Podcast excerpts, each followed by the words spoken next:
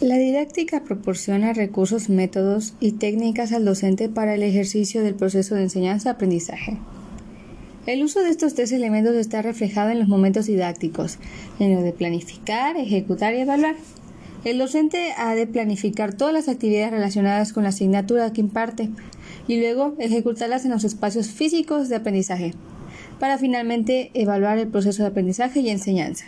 Los métodos y técnicas de enseñanza auxilian al docente en la conducción del desarrollo de los contenidos de las asignaturas en los espacios físicos de aprendizaje.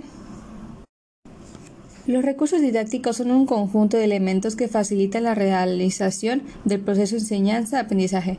Estos contribuyen a que los estudiantes logren el dominio de un contenido determinado y, por lo tanto, el acceso a la información, la adquisición de habilidades, destrezas y estrategias, como también a la formación de actitudes y valores. Es todo. Gracias.